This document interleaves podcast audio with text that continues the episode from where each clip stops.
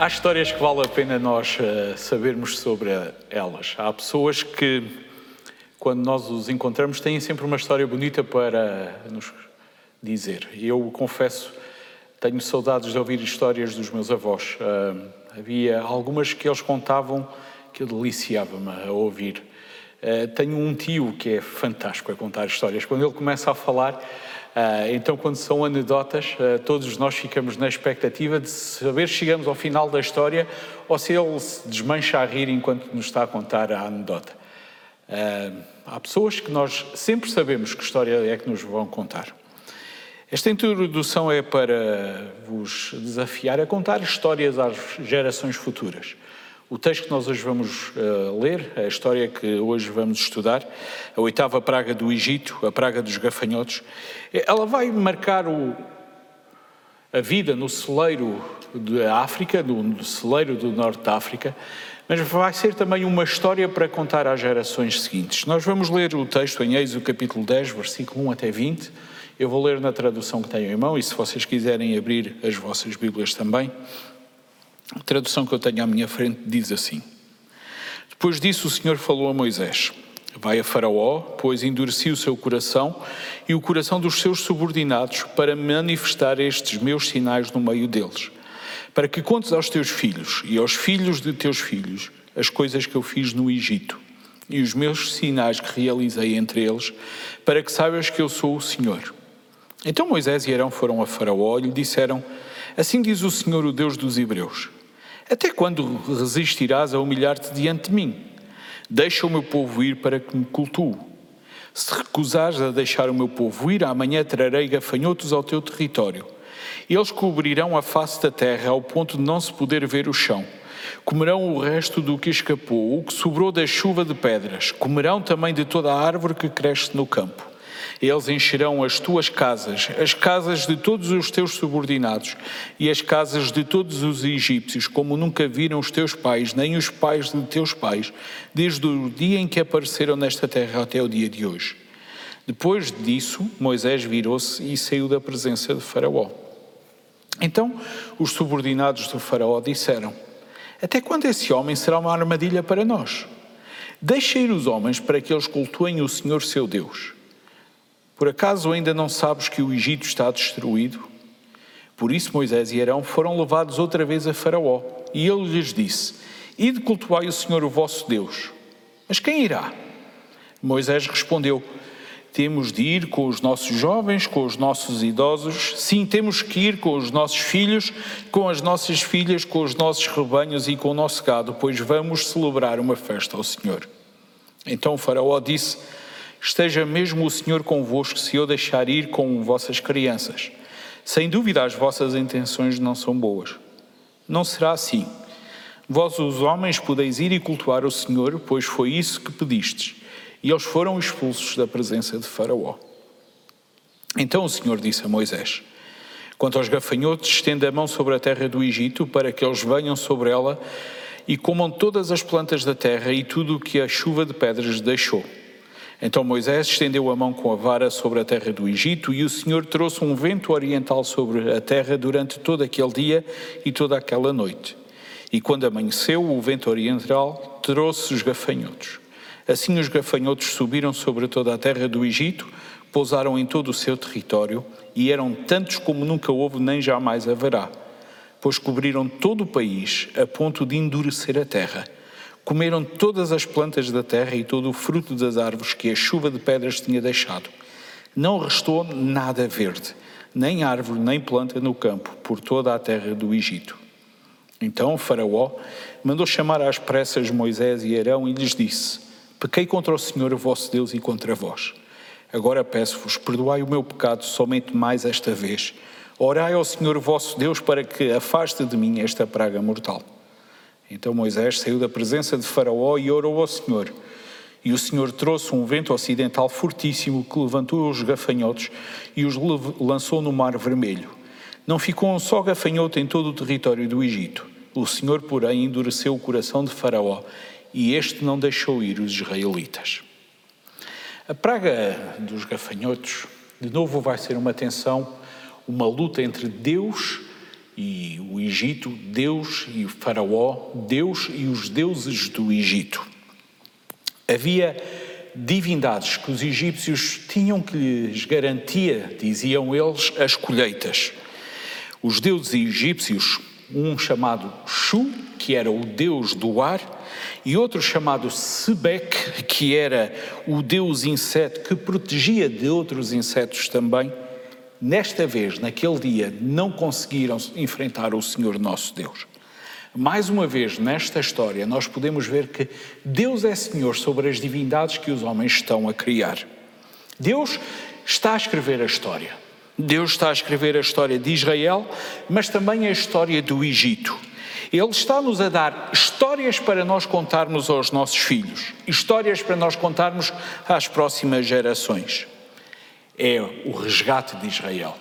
Uma história belíssima, um evento memorável. Israel começa por ser um país pequeno, mas já com um historial fantástico. Uma experiência única e singular para contar a todos aqueles que viessem no futuro, às gerações futuras. Era importante contar aos filhos, mas também aos netos aquilo que Deus fez. Sabem, mais adiante na história de Israel, quando eles chegaram à Terra Prometida, depois de Josué ter passado todos os feitos que Deus tinha feito através de Josué e através de Moisés, foram esquecidos por aquela geração.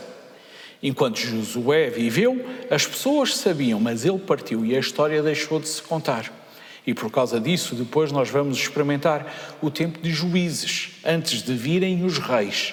Então a história vai nos mostrar a importância de contarmos histórias sobre o que Deus está a fazer. E eu gostava de desafiar a assumir o compromisso, o propósito de falares aos teus filhos, aos teus netos, histórias da Bíblia. Dás presentes histórias da palavra de Deus para que eles saibam quem Deus é, para que eles tenham conhecimento do que Deus faz, do que Deus fez e daquilo que Deus promete que irá fazer também. Mas se repararem no versículo 2, não é apenas uma história para os outros, é uma história que nós também temos que aprender, que nós devemos interiorizar. A história que Deus está a contar, a história que Deus está a fazer, era para que os israelitas também a ouvissem, era para que eles também aprendessem. O texto diz: para que saibais que eu sou o Senhor. E meus queridos, nós podemos ouvir muitas histórias sobre o Senhor Deus, mas nós precisamos de conhecer pessoalmente o Deus dessas histórias. De pouco vale saber histórias sem sabermos quem é o ator principal de todas essas histórias. De pouco vale o conhecimento da história sem o reconhecimento pessoal da soberania do Senhor Jesus Cristo. Quando Moisés vão até à presença de Faraó, vai até à presença de Faraó, Faraó pergunta-lhe: até quando? Eh, quanto tempo mais isso vai durar? O combate, a tensão, eh, já estava a durar algum tempo. Faraó continuava-se a julgar alguém, mas quando ele olhava para fora da janela do seu palácio, quando ele andava nas ruas da sua terra, a destruição estava a ser visível. Ainda assim, ele julgava-se Senhor até sobre os hebreus. Vinha agora uma outra praga, e esta vai ser severa. Gostava que soubessem que era habitual naquela parte do planeta e ainda hoje em dia vai acontecendo, que por vezes apareçam um monte de gafanhotos, pragas de gafanhotos, como nós costumamos dizer. A anormalidade neste dia estava, em primeiro lugar, na quantidade de gafanhotos que vão aparecer. E, segundo, nós podermos dizer, no momento exato em que eles vão aparecer. O versículo 5 diz-nos que iria acontecer destruição total. O que escapou às chuvas do granizo que nós vimos na semana passada, agora vai ser destruído também. Aquilo que Deus vai fazer, o texto diz, é maior do que tudo o que já aconteceu no passado recente e desde o início da história do Egito. O texto mostra-nos que Deus continuava a conhecer a história. E ele dizia: O que vocês vão ver a seguir é algo como vocês nunca viram até aqui. Meus queridos, o, o, nosso Deus sabe a história passada, sabe a história presente e sabe a história futura. O nosso Deus sabe a minha história, Ele sabe a tua história também. E vale a pena nós ouvirmos o que Deus tem para nos dizer sobre a história, pois na história da história está a nossa história também. Desculpem a redundância de tantas palavras histórias. Mas aquilo que Deus estava a dizer é que vem aí destruição pelo caminho. O aviso era grave. E Moisés e Arão, parece que eles vão, dão um recado e partem, vão-se embora. Os oficiais de Faraó tentam chamá-lo à atenção. O Egito estava arruinado. Eles deram conta do que estava a acontecer, ainda que o texto tenha dito que iria endurecer o coração dos subordinados de Faraó também. Não era normal os subordinados estarem a falar com Faraó. Mas vemos nessa conversa a grandeza da dificuldade que eles experimentavam e também a forma como era necessário eles pedirem para que de alguma maneira Faraó pudesse ouvir. Faraó convoca Moisés e Arão e diz-lhes: Olha, vocês podem ir servir ao Senhor o vosso Deus. Curioso, de novo notem, era o Senhor o vosso Deus, não era o seu Deus. Infelizmente, hoje em dia, há muitas pessoas que conhecem a oração do Pai Nosso, mas não conhecem o nosso Pai da oração. Há muitas pessoas que dizem é a história do Senhor Deus, o vosso Deus, mas não do meu Deus. Terrível quando assim acontece. Nós precisamos de olhar para o Salmo do Bom Pastor e entender que o, vosso, que o nosso pastor é o bom pastor. Nós precisamos nos relacionar com o Deus da palavra. Naquele dia, Faraó tinha duas questões: quem é que vai? Quem são os que hão de ir? A pergunta parece repetitiva, mas ele, ele, queria, ele queria ter a certeza de quem deixaria ir. A, resposta de Moisés é deliciosa. O que ele diz é assim: Olha, nós vamos fazer festa ao Senhor, e porque é festa ao Senhor, vão todos. Não vamos deixar ninguém ficar para trás. Nós queremos todos juntos louvar ao Senhor nosso Deus. Sabem, para Moisés, o ato de culto era um evento familiar. Ninguém era deixado para trás. É festa, é para todos. Sabem, infelizmente eu creio que nós famílias não temos aprendido a viver de uma forma tão intensa os encontros com o Senhor nosso Deus. Eu contra mim falo. Aqui e acolá eu vou festejar e os meus ficam para trás. Moisés, nesta história, como que me puxa as orelhas e ele diz: não pode ser assim. O culto a Deus tem que ser um evento familiar. Tem que ser um evento familiar. E, e eu questiono se Deus se tem agradado da forma como eu e a minha casa servimos ao Senhor. E talvez tu devesses fazer essa pergunta a ti também. Se Deus se alegra pela forma como a vossa família, a tua família, lhe presta culto, celebra o seu nome. O texto fala-nos sobre jovens, velhos, filhas e filhas, a iriam todos. Reparem que até os animais vão ser desafiados a ir. Para a semana nós vamos falar sobre os animais, o porquê deles irem também.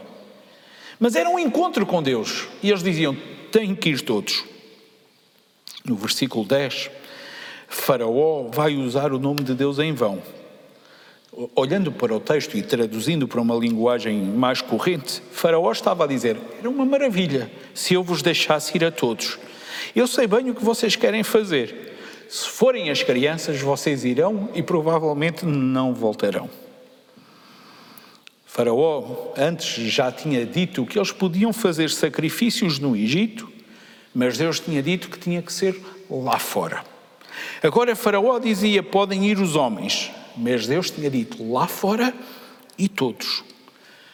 Obedecer apenas em parte não seria obedecer ao chamado do Senhor Deus. No final do versículo 11, nós vemos que o ambiente daquela conversa estava bem crespado, permitam-me a expressão.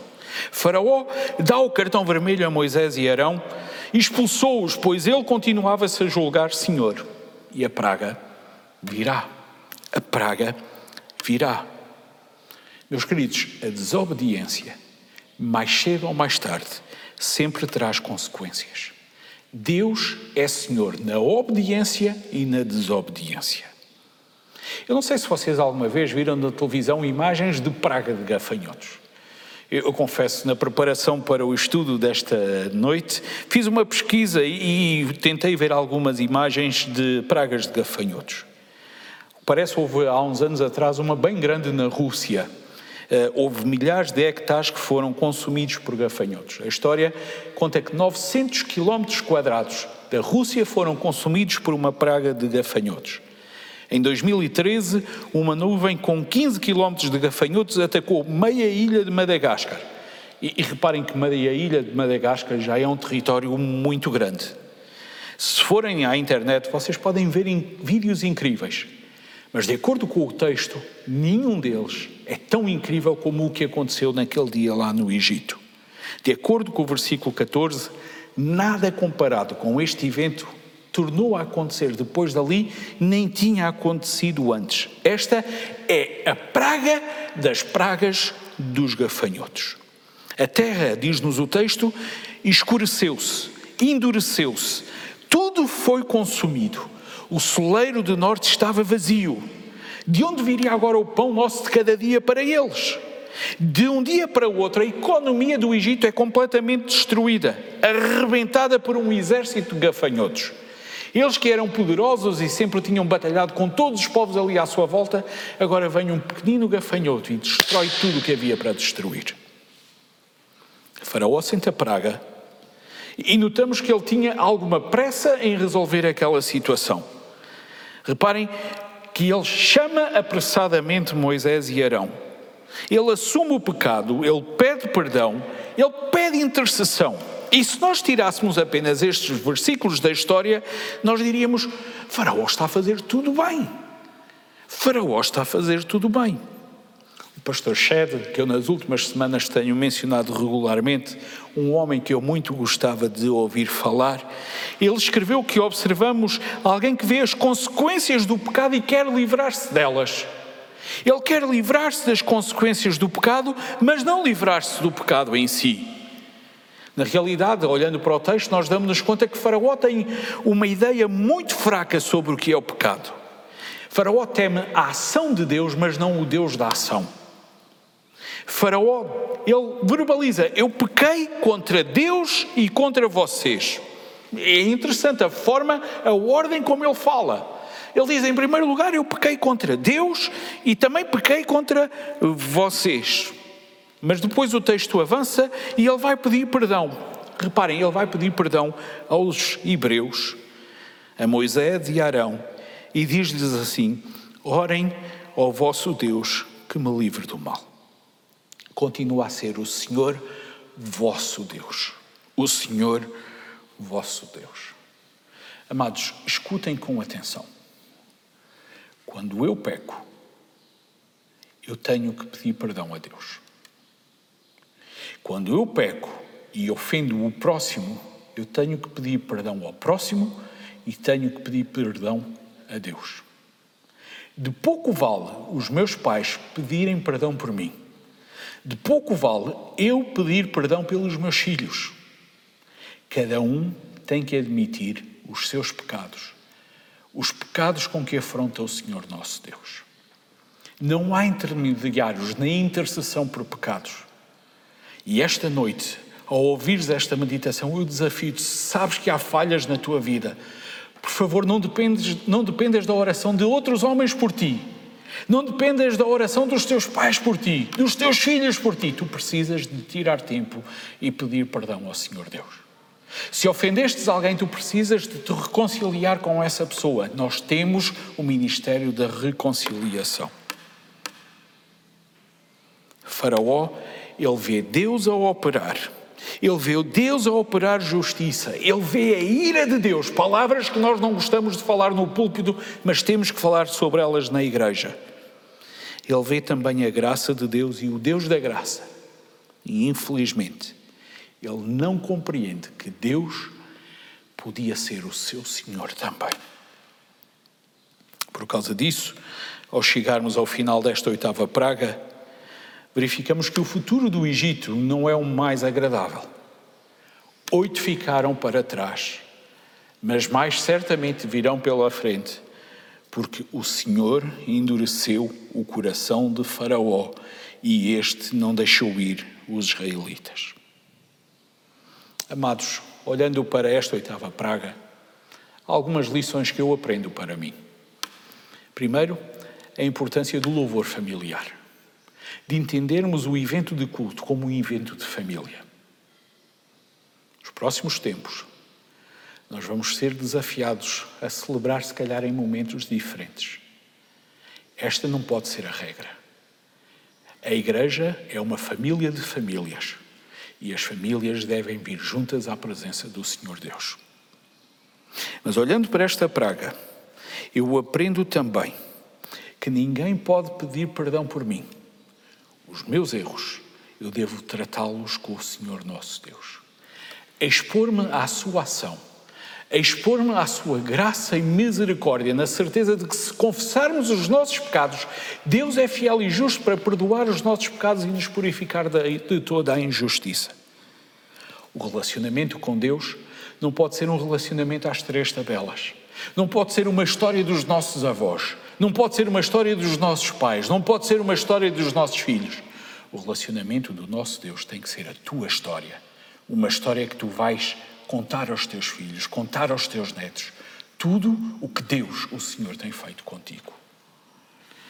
Ao terminarmos, eu gostava que cada um de nós pudesse aprender que Deus é Senhor. A vivermos de acordo com este conhecimento. Deus é Senhor. Lanço uma pergunta para o ar. Uma pergunta que tu tens que responder. Tu sabes que Deus é Senhor. A questão que se coloca é se Ele é o teu Senhor. Conta a história do que Deus tem feito em ti e aos outros. Que Deus ricamente te possa abençoar.